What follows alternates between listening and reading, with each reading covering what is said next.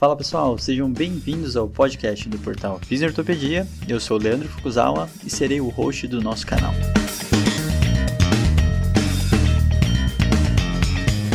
Esse podcast tem como função ressignificar o papel do fisioterapeuta em tempos modernos. Fala pessoal, sejam todos muito bem-vindos a mais um episódio do podcast do Fisiortopedia. E hoje, de novo, estamos dominados pelas mulheres. Então, hoje a gente tem Tamires Melo por aqui e Harumi Rota. Então, boa tarde, meninas. Tudo bem com vocês? Boa tarde, Tamires, primeiro, né? Vamos por ordem. boa tarde, Lê, Rafa, Harumi. Tudo certo e vocês? Tranquilo. Harumi, tudo certo? Muito calor aí em Ribeirão? Boa tarde, pessoal. Oi, Fuku, Rafa, Tami. Aqui tá, para variar um pouquinho, né? É o beirão. Sensacional. Rafa, tudo bem com você? Tudo ótimo, gente. Estamos aqui reunidos uma sexta-feira, né? Para uhum. falar de um assunto interessantíssimo. E para todos que nos ouvem, aquela mensagem básica, né? Bom dia, boa tarde, boa noite. A gente nunca sabe quando vocês estão nos ouvindo. Então, sintam-se bem-vindos ao nosso podcast. Sim, estamos aqui ansiosos porque amanhã começa a nossa pós-graduação, né? E segunda-feira, quando vocês vão estar escutando esse, esse episódio, já vai ter começado. Então, assim, estaremos mais tranquilos, mas por momento estamos muito ansiosos. E por causa disso também, a gente está numa fase aí de apresentar um pouco mais alguns temas que a gente ainda não explorou muito, uh, e por, por isso que a gente trouxe as meninas. Eu vou pedir para a Tamires começar um pouco se apresentando em relação principalmente essa parte, né, trauma, da traumatologia. Então, Tami, fala um pouquinho da sua história em relação ao trauma, todas essas loucuras aí eu tive que resgatar algumas coisas aí. Bom, então, como eu fui apresentada pelo FUCO, meu nome é Tamires Barbosa, sou fisioterapeuta. Eu me formei em 2015 na Universidade de São Judas Tadeu. É, acho que na época que eu me formei assim na São Judas não tinha muito como fugir da ortopedia, né? A maioria dos professores tinham relação com o orto, a gente vivia um curso que foi idealizado pelo professor Rubens com SEMAN, então muita terapia manual, falava-se muito de orto mesmo, assim, então não foi diferente comigo, acabei sendo influenciada positivamente, né, para seguir esse caminho. Então, ainda na graduação, assim, tinha muita vontade de conhecer a Santa Casa, né, acho que não conhecia muitas outras pós, conhecia muito a Santa, então, fui me preparando com os anos da graduação para prestar quando eu terminasse. E aí, no último ano, acabei prestando é, o Instituto de Ortopedia e Trauma, né, do Hospital das Clínicas da Faculdade de Medicina da USP. E prestei também musculoesquelética na Santa Casa. É, acabei passando na, nas duas, né, e tendo o poder de escolha ali, putz, e agora para onde eu vou, né? Como eu, o aluno termina de se graduar ali, você não tem muita perspectiva de trabalho, né? Você só quer estudar, você quer dar continuidade, assim. Então, eu via uma oportunidade melhor no HC, porque eu ia receber uma bolsa, eu ia ficar integral no hospital. Então, era o momento de viver aquilo, uma vez que eu não tinha um emprego, né? Disponibilizar o dia inteiro para ficar lá. Então, acabei optando por fazer uh, o IoT primeiro. Aí brinco muito que foi quando abriu assim as portas do trauma para mim, né? Não tinha nenhum conhecimento do que, era o trauma. Eu tive um trauma na graduação que foi uma fratura diafisária de úmero, tratamento conservador. Então nunca tinha visto cirurgia, fixador externo, nada. E aí me deparei com aquele lugar, né? O, o, instituto ele é um hospital ortopédico e traumatológico, mas muito mais traumatológico do que ortopédico hoje. A gente atende lá traumas de alta complexidade. Então me deparei com esse cenário e fiquei assim extremamente vislumbrada, né? Muito apaixonada por todo o processo, né? Desde você pegar o paciente que dá entrada no pronto socorro e passa por unidade de terapia intensiva, SEMI, enfermaria do trauma, e você ir acompanhando esse indivíduo até ele chegar no ambulatório e os critérios de altas ambulatoriais do trauma. Então é um processo muito gostoso, né? Quando você consegue pegar de ponta a ponta, se assim, então eu tive o privilégio de pegar algumas, algumas muitas vezes, né? E aí terminei o IoT em 2018, 17, 17, e aquela pulguinha atrás da orelha, né? Putz, você vai viver ortopedia sem passar pela Santa Casa, né? Estranho, né, para quem mora em São Paulo. E aí prestei a Santa pela terceira vez, eu tinha prestado a prova duas vezes, uma na graduação ainda, uma quando eu me formei, os caras não aguentavam olhar minha cara lá, tipo, ela vem, faz a prova e não vem fazer o curso, né? E aí até brincaram comigo, falei, não, dessa vez se eu passar eu venho. E aí passei de novo, finalmente fui, né? Eu lembro que no meu último mês assim de IoT, eu ia pro IoT de manhã, como eu já tinha entregado tudo, TCC e tal, tinha que cumprir poucos módulos assim. Eu ia pro IoT de manhã, lá na doutora na, no, na avenida ali, doutor Arnaldo, né?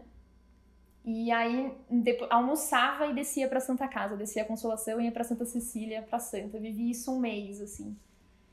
Uh, eu lembro até que a Fê, Lê, não sei se você lembra, mas minha primeira aula do, da Santa foi sua, assim, aquela expectativa, vou ver coluna e tal.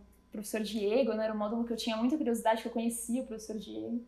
E aí eu lembro que foi uma aula assim muito desconstruída, né? Ah, uma aula de cervical, mas que a gente não ficou abordando a patologia, nada disso. Era uma aula que você já trouxe lá em 2018, é, modelo biopsicossocial e veio desconstruindo. Era uma aula muito conversada e tal. E foi um momento que eu me vi naquele lugar, né, com muita ausência de ter escutado PBE antes, né, no, no IoT muita ausência mesmo disso, sentia muita falta. Os meus amigos todos que estudavam na Santa, enquanto eu estava no HC, falavam muito, eu nem sabia o que, que era direito e tal.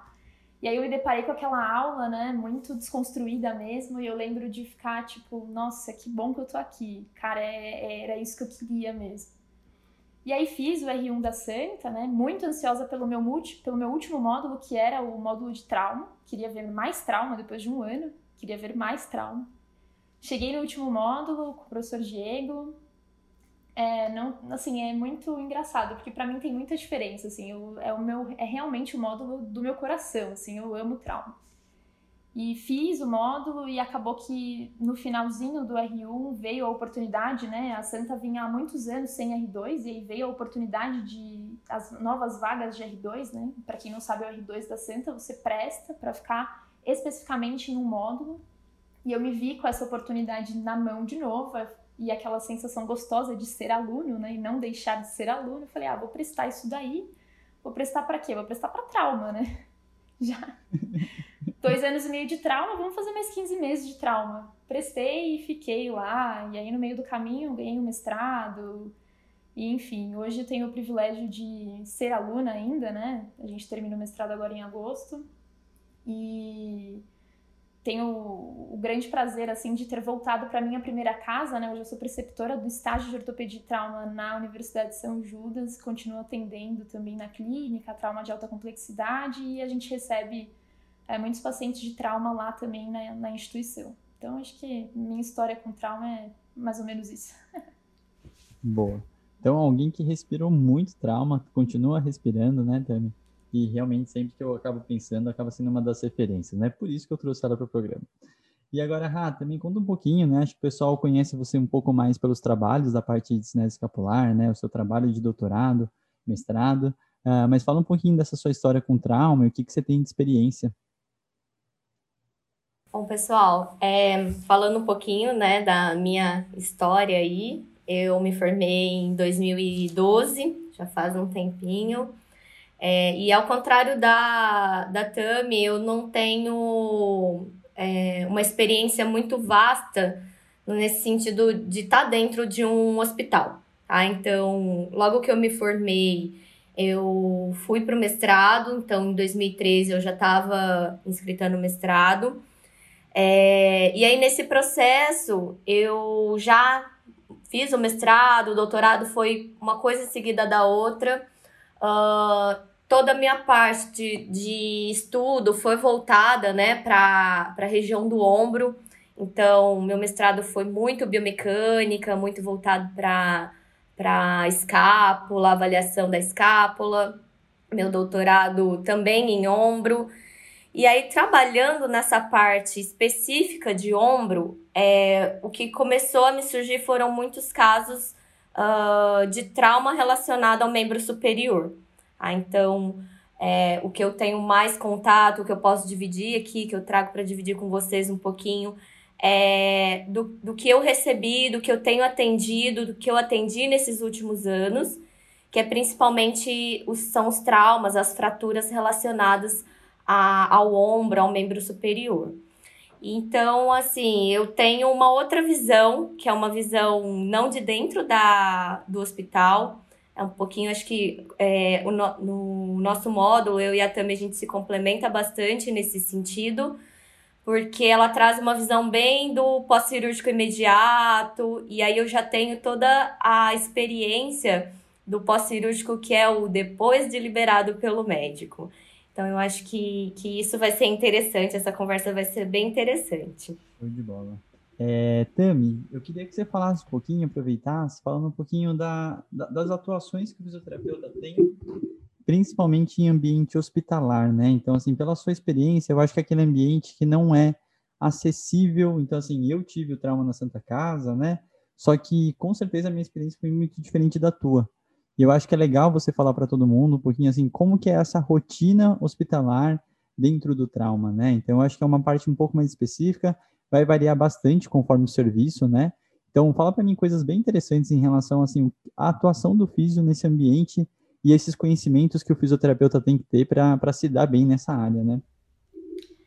Tá, legal. É, eu acho que é uma desconstrução, assim, né? Primeiro de tudo, você lidar com paciente de alta, de alta complexidade dentro de um ambiente hospitalar é uma desconstrução, porque eu acho que a gente tem a, o primeiro olhar assim é de muito medo, o que, que é possível fazer com esse paciente, né? Acho que eu tive contato muito forte assim com pacientes de traumas complexos, de lesões de tecidos moles, de tecido mole grande assim, então paciente com fixação linear na enfermaria grave, enfim. E você olha aquele cenário, né, que não é muito agradável assim aos olhos e você pensa que não existe muitas coisas a serem feitas, né? O que, que eu faço com esse paciente, né? Claro que a gente da ortopedia, depois de um tempo, você vai criando uma casca, você quer movimentar o paciente. Se for só o dedo que vai dar para mexer, é o dedo que você vai mexer, né? Mas a gente considera muito, assim, é, a complexidade da condição desse indivíduo, né? Então, primariamente, a gente esquece um pouco disso, a gente que é da ortopedia, mas a gente consegue entender a condição hemodinâmica né, desse paciente, primeiro de tudo, é o primordial, e a partir daí você vai entender o que é possível fazer da parte musculoesquelética. Mas o legal, assim, de, de ter vivido, vivenciado tudo isso e ter aprendido as diferentes cirurgias, as diferentes uh, condições que o paciente pode apresentar ali, né? Acho que são todas variáveis importantes de serem entendidas pelo clínico, né? Que tudo depende depende de qual cirurgia esse paciente fez, depende de ah, qual é a condição dele naquele momento, depende de qual material de síntese esse paciente está utilizando, né? Tudo isso vai nos nortear quanto à carga, quanto à possibilidade de mobilizar ou não, de colocar em pé ou não, de sentar esse paciente ou não. Então, quando a gente vai entendendo todos esses recursos diferentes, né, todas essas variáveis que a gente pode encontrar nesse paciente, a gente vai observando que muito do que a gente achava que não que não é possível fazer, na verdade é muito possível fazer, né? Então, dentro da enfermaria a gente usa muito da criatividade para fazer distribuições de cargas de forma segura, adequada para aquele paciente, para mobilizar aquele paciente, educa-se muito, né, a forma correta desse paciente se levantar, dele se movimentar ali no leito, dele ir até o banheiro, usar o dispositivo auxiliar, então muita educação, muita orientação para esse paciente, mas apesar de muito de amedrontar um pouco, assim, né? O clínico, quando ele olha aquela cena do paciente, é, é importante a gente entender que pode ser feito muita coisa com ele, muita coisa, né? A gente até brinca que o, o, fisioterapeuta na Santa é um pouco separado isso, então entre o físio, o aluno que só vai mexer na parte hemodinâmica, que é o aluno da cardioresp, e, e depois entra o aluno da orto, né? E aí o aluno da orto vai, mexe, põe em pé, mobiliza, e o aluno da cardio não, né? Ele tem mais receio, porque ele olha aquele monte de exame, aquele monte de radiografia, tomo, com um monte de material de síntese, e ele pensa, nossa, eu não vou mexer nesse paciente que eu vou soltar tudo isso aí, né? E depois a gente vai entendendo que não, que se, uma vez que esse paciente ele está operado, né? Uma vez que essa fratura ela está estável do ponto de vista estrutural, a gente tem mais segurança e entende que se ele operou, ele operou para mexer, ele operou para em algum momento sentar, ficar em ficar em pé, né?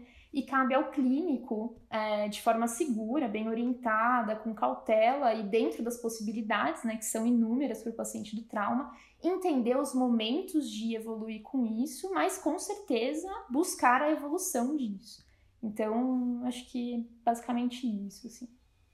É, e é muito interessante, né, Tami? Porque, ainda mais pela experiência da Santa Casa, acho que não ia ter igual. A gente pega muito aquele paciente que saiu na reportagem do SPTV.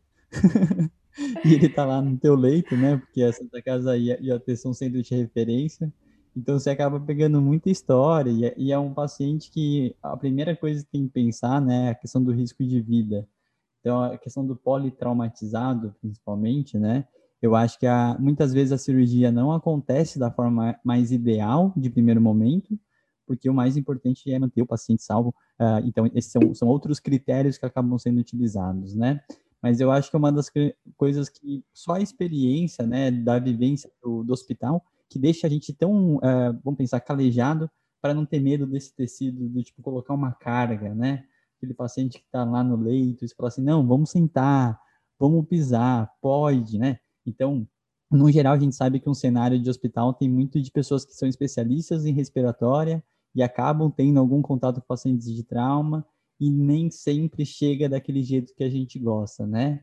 E aí eu vou pedir até para falar um pouquinho dessa parte, de como que chega esse paciente, né? Quais são essas crenças, expectativas, o que, que a gente tem que trabalhar para que na hora do consultório uh, a gente talvez, né? Qual que é esse cenário do, do paciente no consultório se ele for mal orientado e não passou por um serviço, como a Tami falou?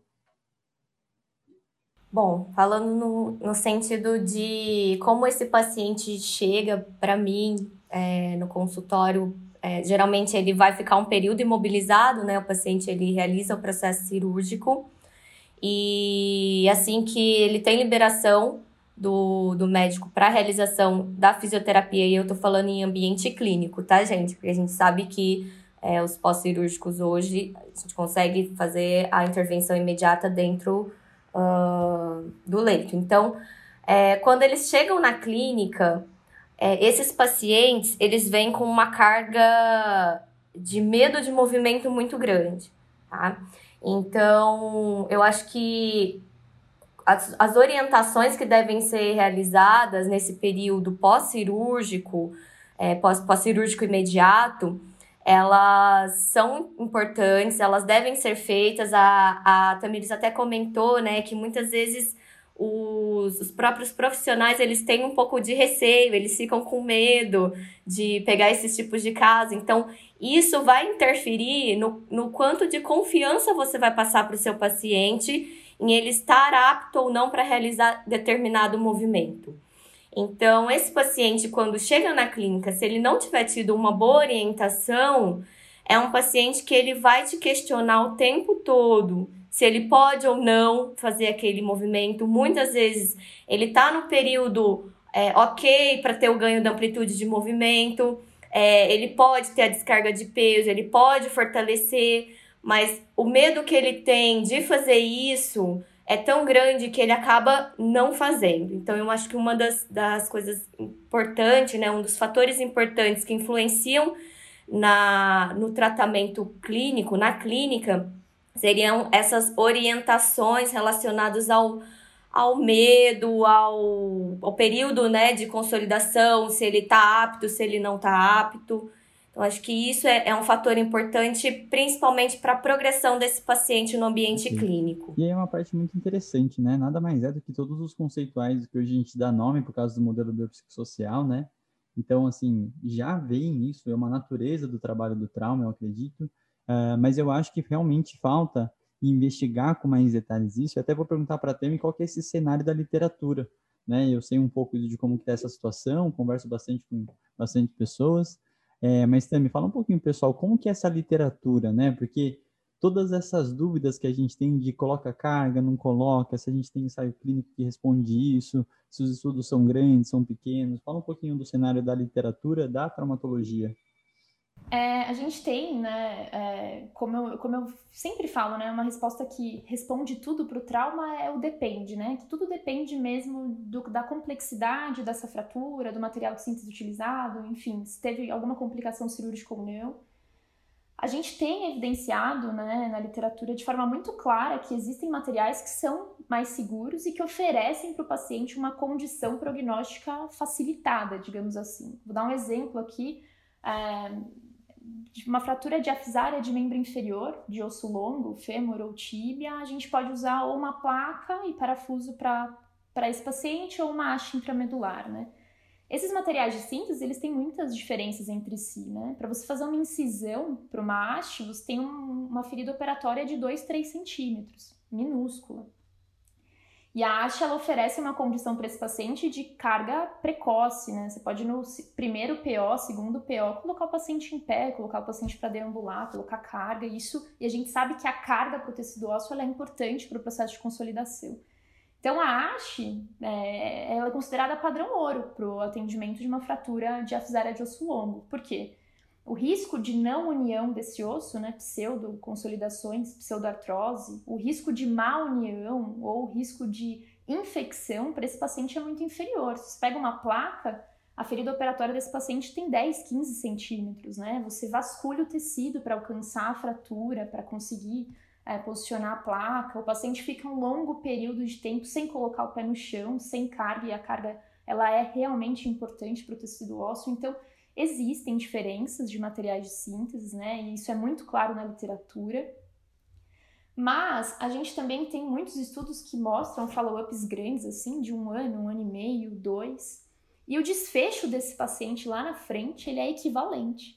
E a gente que vem de um histórico, né, de hospital público, é, e, e, a gente sabe que o recurso ele é muito inferior, a gente vende muitos pacientes de placa parafuso, né? E porque é mais barato. E aí eu fico sempre pensando, né?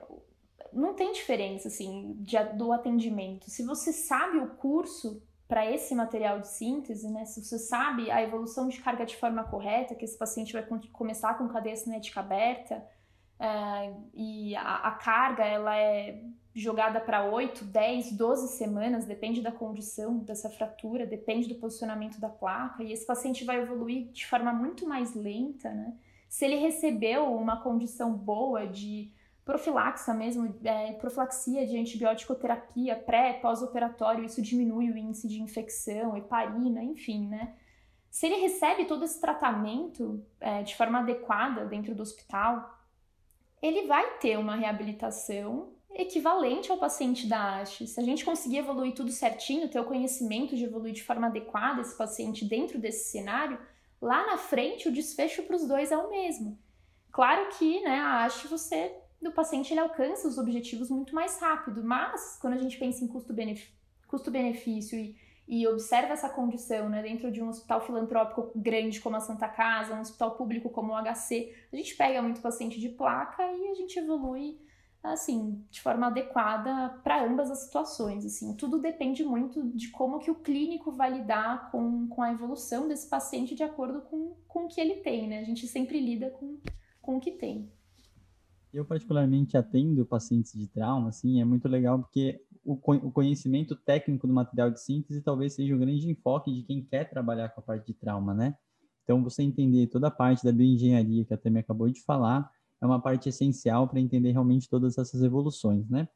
E aí, puxando um pouquinho para fora, mas falando e, e puxando o Rafa para falar até um pouquinho da parte de, de, dor e tudo mais, né? Rafa, qual que é a diferença de. Brincadeira.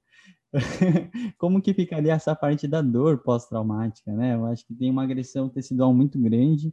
Eu acho que tem um processo de. Na IASP, né? A gente tem um, um special group específico para isso também, né? É, fala um pouquinho qual que seria essa, essas preocupações que a gente deveria ter e o que, que você consegue acrescentar aí. Eu, eu acho que uma coisa legal de se falar, né? Eu não tenho tanta expertise em trabalhar com pacientes com dores pós-traumáticas, mas acho que tem umas coisas legais para a gente pensar em incorporar conceito de ciência moderna da dor é, nesses pacientes. A maior parte dos pacientes agudos vão ter um predomínio de dor, principalmente noceptivo, talvez até neuropático, né?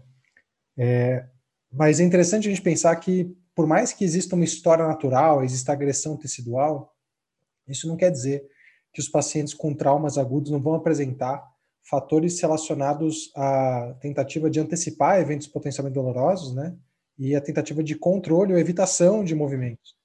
Então, todo ser humano com dor aprende a começar a antecipar situações potencialmente ameaçadoras, ele vai usar cognição e emoção para isso e também ele vai tentar controlar e minimizar sintomas assim que possível.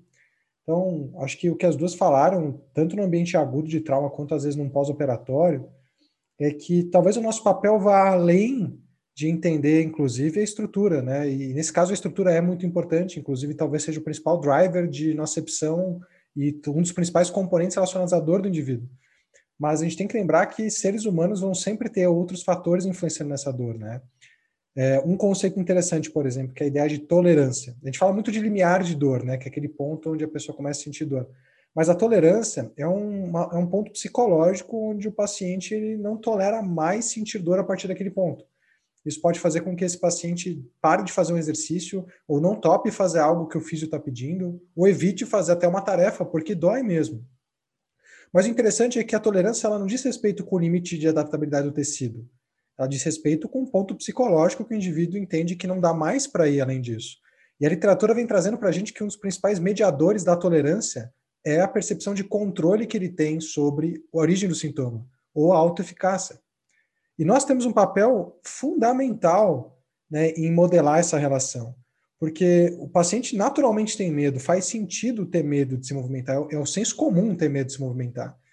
Mas à medida que vem um fisioterapeuta, como a Tami falou, muitas vezes especialista em músculo esquelético, e começa a, a, a mostrar que tá, a gente tem que ter cautela, mas dá, dá para se movimentar, gradualmente, né, você vai trabalhando coisas que vão além do tecido, que vão além de força e mobilidade. Você começa a trabalhar construtos que são psicossociais e que influenciam na tolerância e vão influenciar em como ele vai reagir a, ou antecipar situações dolorosas e vai também reagir ou influenciar como ele vai se comportar perante elas. Né? E por que, que isso é importante? Porque, bom, a gente falou no episódio de fibromialgia sobre dores crônicas, né? E nós temos dores crônicas primárias pela nova classificação, são aquelas onde a dor em si é uma doença, né, e a gente não tem que procurar uma causa adjacente a ela, né, é uma dor crônica primária na lombar musculoesquelética. Ponto. Não por conta de uma hernia de disco, não, não tem essa segunda parte. Mas existem as dores crônicas secundárias, né, e dentre elas, a, da musculoesquelética, existem as dores pós-traumáticas crônicas. Então, tem pacientes que vão iniciar com um trauma, um processo de cirurgia, e vão evoluir disso para uma condição de dor crônica. Então, inicialmente a dor é um sintoma e ao longo do tempo ela passa a ser uma doença. E quais são os preditores? Né? Quais são as variáveis, as características que mais aumentam a probabilidade de um paciente que tem um trauma evoluir para um quadro de dor crônica musculoesquelética secundária pós-traumática ou um paciente que foi operado evoluir para um quadro de dor crônica pós-operatória? Normalmente são fatores relacionados, de novo, a aspectos é, cognitivos emocionais. Né? A literatura vem mostrando isso para a gente. Fatores relacionados ao funcionamento dessa via de controle noceptivo né, dele. Então, um dos maiores preditores de dor pós-cirúrgica que a gente tem hoje é um CPM alterado, é uma alteração na capacidade de, de analgesia endógena, né? inclusive não só em ortopedia, inclusive em cirurgias oftalmológicas, o CPM prediz né, a resposta à dor que a gente vai ter no pós-cirúrgico e tem grupos aí usando esse dado para modificar condutas analgésicas pós-cirurgia. Então, eu estou falando isso porque, assim como em outras áreas, a gente muitas vezes, talvez o trauma, se vê como um papel muito limitado à, à estrutura, e a estrutura tem um papel importante, a manutenção da ADM, o ganho de força, eu acho que tudo isso é, é diferente de um paciente com dor crônica, que eu tenho mais experiência, nesses pacientes isso fica muito pungente, né? Que isso é importante, isso é, é um dos focos do tratamento. Mas ao botar essa pessoa para se movimentar, a gente tem que entender e assumir que a gente talvez esteja mexendo em outras coisas que vão fazer diferença quando esse paciente chega lá na Harumi, né? Que vão fazer diferença quando esse paciente está três, quatro, cinco meses depois do trauma, né? Porque não trabalhar bem ele no começo pode manter fatores ali de antecipação em excesso, né? De ameaça em excesso com relação ao movimento e fazer com que esse paciente desenvolva uma série de estratégias comportamentais para evitar que doa, né, e para se proteger, que vão não tem prazo de validade para acabar, né? É aquele paciente que a gente vê no consultório musculoesquelético que torceu o pé há dois anos está com bracer ainda. Para quê? É, então é um comportamento de proteção que não tem prazo de validade para acabar e o problema é que ele traz consequências, né? Eu acho que no trauma é um evento com uma característica emocional muito forte né? E, e, e, ele traz isso com ele. Os pacientes que passam por trauma têm fatores psicossociais muito importantes, né? Então, enfim, é, para não me delongar aqui, a mensagem aqui, a gente não pode esquecer que o ser humano é multidimensional, mesmo em situações e contextos onde o tecido se exalta. Né? A gente não pode esquecer disso, assim, que as nossas intervenções vão mexer nessas coisas também. É, e eu acho interessante até para acrescentar, né, o conhecimento da parte de educação em dor e o processo de educação do paciente em relação ao caso dele está muito relacionado ao conhecimento biológico no trauma, né? Então, assim, se eu não consigo passar para o paciente de uma forma que não seja assustadora, né, é um paciente que vai ter um receio e um medo daquele parafuso soltar, aquela dor que persiste, ele vai falar assim, minha placa, será que ela está bem posicionada? Então ela não entende, ele não entende. Eu acho que muitas vezes o, o grande vilão, não diria, mas o grande culpado que interferiu, o mediador, é nós, fisioterapeutas, que não conseguimos dar segurança suficiente para o paciente.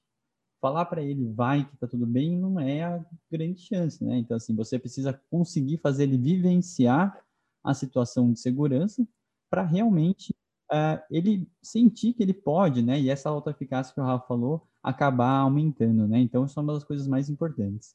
E aí também tem uma parte que é muito interessante, eu acho que muito o ser humano no geral, ele tem medo da cirurgia, né? E aí assim como a Tami falou, muitas vezes a cirurgia é o inverso, ele dá mais segurança. Mas aí eu vou puxar para Harumi primeiro, depois para Tami, em relação à parte do tratamento conservador versus cirúrgico nos traumas. Eu acho que esse é um tópico que a gente sempre discute com diversos pacientes. Tem muito paciente que vem, liga, fala assim: eu tenho que operar mesmo? Né? Porque para ele, muitas vezes, o conservador parece mais interessante porque não passa por cirurgia, né? E na real, isso vai, tem muitas variáveis que vão interferir. Então, Rafa, fala para mim um pouquinho dessa discussão de conservador versus cirúrgicos com o paciente em especial, tá? E depois a Tami complementa também. Bom, é, a gente fala que fisioterapeuta, né, tem essa ideia de que o fisioterapeuta não gosta de cirurgia, mas a gente sabe que em alguns casos existe a necessidade de que se realize o procedimento cirúrgico. Então, tanto para casos, por exemplo, osteoartrose de, de quadril, a gente é, já tive casos em que foram tratados conservador, e não evoluiu bem pelo período que recebeu esse tratamento. O paciente tinha várias outras complicações dentro do modelo biopsicossocial. É, tinha uma crença muito grande de que a cirurgia ia ser a melhor opção. Então, é, essa conversa de vamos tratar conservador e vamos tratar cirúrgico, ela tem que ser muito bem estabelecida, primeiro com o paciente, no sentido de qual é a preferência dele o que ele quer fazer, porque muitas vezes eles vão ser indicados para tratamento conservador, mas muitos desses pacientes eles não acreditam que é, isso vá ser bom ou que vá resolver a situação. No caso do trauma especificamente, é, a gente sabe que existem alguns níveis né, de lesão que são ou não indicadas para cirurgia. Então, traumas em que você tem o envolvimento de muitas partes, em é, envolvimento de muitas estruturas, uh, em que você tem deslocamentos muito grandes. É, a gente sabe que para estabilização desse tipo de, de trauma é necessário o procedimento cirúrgico, tá? Mas no caso em que você tem é, alguns os traumas de menor amplitude, né, que teriam menores deslocamentos, dariam para ser tratados no modo conservador, o paciente ele chega para nós com um leve receio de movimentar, mas ele não tem toda, todo esse medo na questão de ter passado pela cirurgia, tá? Mas ele chega com essa ansiedade de pensar que uh, ele pode vir a, a passar por esse processo, porque é orientado a ele que ele vai fazer o procedimento uh, conservador e que aí isso será avaliado ao longo do, do processo se existe ou não essa necessidade futura dele realizar o procedimento cirúrgico. Tem, tem uh, pacientes que eles são muito autoeficazes, e aí, nesse sentido, o tratamento conservador para esses pacientes são pacientes que se desenvolvem muito bem, porque são aqueles pacientes que entendem toda a complexidade de passar pelo procedimento cirúrgico, então eles tentam ao máximo evitar esse procedimento. Então, eles seguem à risca tudo que você pede, todas as orientações, eles fazem os exercícios uh, que você solicita para fazer em casa. Então, é um perfil de paciente que vai ter um, geralmente uma boa resposta em relação ao tratamento conservador. Agora, tem alguns pacientes que a gente já sabe que tem uma maior dificuldade na clínica, eles já acreditam que o conservador não vai, vai ser a melhor opção, é, já são um pouco mais descrentes, então, para esses pacientes é um pouco mais difícil a gente trabalhar essa autoeficácia. E aí, para esse paciente, muitas vezes, uh, ele acaba não uh, aderindo bem ao tratamento, ele acaba não é, fazendo as orientações, e aí muitas vezes ele é indicado para procedimentos cirúrgicos. Mas lembrando que a autoeficácia, gente, a gente precisa trabalhar ela em, em diferentes momentos. Então, mesmo que esse paciente seja, uh, que esse paciente realize a cirurgia, deve ser sempre orientado para ele que o pós-cirúrgico é necessário ele fazer um, um, um, processo de reabilitação, que ele tem que ter esse, esse processo pós-cirúrgico uh, com bastante responsabilidade, porque o paciente acredita que é fazer a cirurgia é como se fosse um milagre, né? Vai resolver todos os problemas e a gente sabe que não é isso. A realidade é que a hora que ele chega para mim lá na clínica, ele chega com uma série de limitações, muitas vezes algumas complicações, então, isso tem que ser bem estabelecido em toda a conversa uh, com o paciente no momento de se decidir ou não por fazer a cirurgia. Sensacional. Tami, por favor, complemente. Claro. É, acho que o que, Arumi, o que a Arumi falou é importantíssimo, né? A gente, infelizmente, não livra alguns pacientes da cirurgia, principalmente quando a gente fala do paciente traumatológico. A gente tem algumas indicações, né, que são diretrizes importantes, que são consideradas quando o paciente dá entrada no hospital, da All Foundation, né, que a gente busca entender se esse trauma ele é possível ser reduzido ou não com tratamento cirúrgico conservador, se esse paciente ele tem lesão é, vascular ou não, né? Lesões vasculares sempre tornam o caso muito mais complexo porque você não tem como alimentar aquele osso para que ele se regenere. Uh, a possibilidade né, de fixação, condição hemodinâmica desse indivíduo. Então, normalmente tudo isso é prezado nesse momento, mas na, na, minha experiência, assim, a maioria dos pacientes com que eu lido são pacientes que passam por cirurgias porque são traumas um pouco mais complexos, né? E envolvem aí ah, lesões vasculares importantes que dificultam muito a condição de prognóstico deles. Então, para esses pacientes com trauma mais severo, a cirurgia ela ela é uma boa indicação, né, mais segura que o paciente, que o paciente seja operado. E para os traumas mais tranquilos, assim, a gente encontra também muito tratamento é, conservador, mas no meu, na, na, minha prática, assim, muito mais pacientes que são submetidos realmente à cirurgia. Eu vou pedir, fazer uma última pergunta para Tami e última para Harumi, tá? É, Tami, fala um pouquinho, que eu acho que uma das coisas que no trauma não pode deixar escapar é uma boa relação com o médico, né?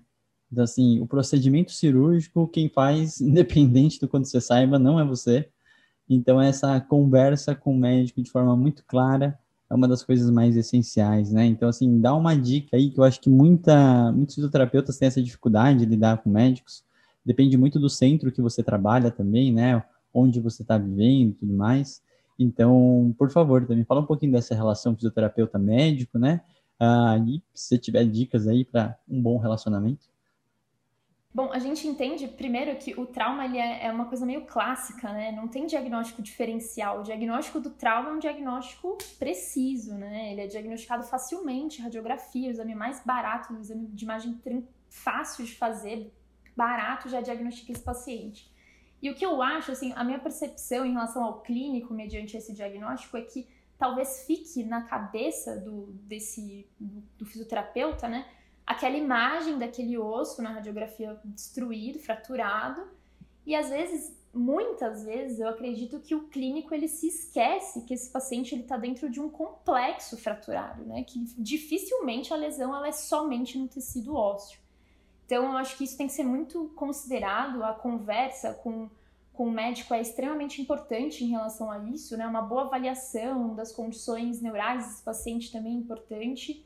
E quando a gente fala do paciente que é operado, uh, a gente, exatamente como você falou, Foucault, a gente nunca vai saber o que aconteceu lá dentro, né? Você pega o paciente, você não sabe as dificuldades que o médico teve de fresar essa haste, de passar essa haste, se na entrada dessa haste o trauma é, acabou movendo, aumentou o gap da fratura, ou se ele precisou fazer um amarrilho, né?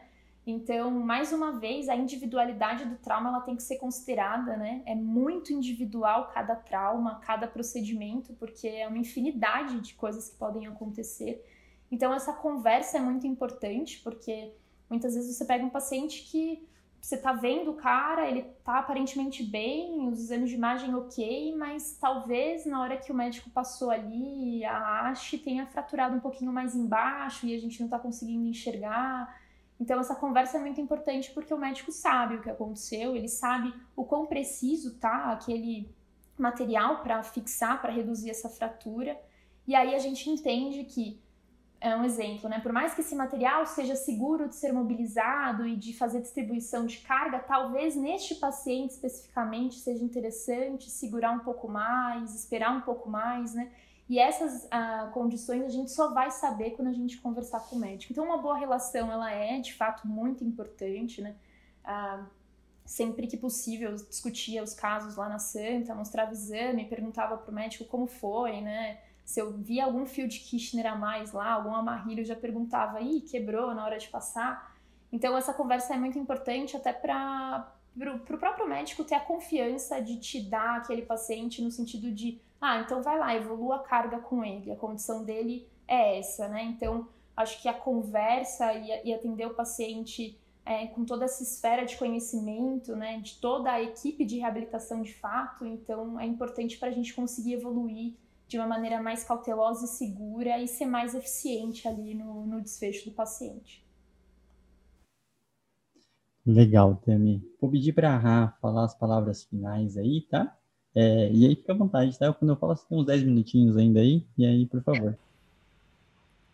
Bom, é, só para complementar a fala da Tami é, em relação a, a esse contato né, com, com o médico, uh, a gente sabe, ultimamente, a gente abriu algumas caixinhas de pergunta e geralmente as dúvidas maiores relacionadas a todo o procedimento pós-cirúrgico, as pessoas elas estão muito preocupadas naquela receitinha de bolo. Então, em saber com quanto tempo que eu começo a fazer a descarga de peso, com quanto tempo eu começo a ganhar amplitude de movimento, com quanto tempo eu começo a fortalecer.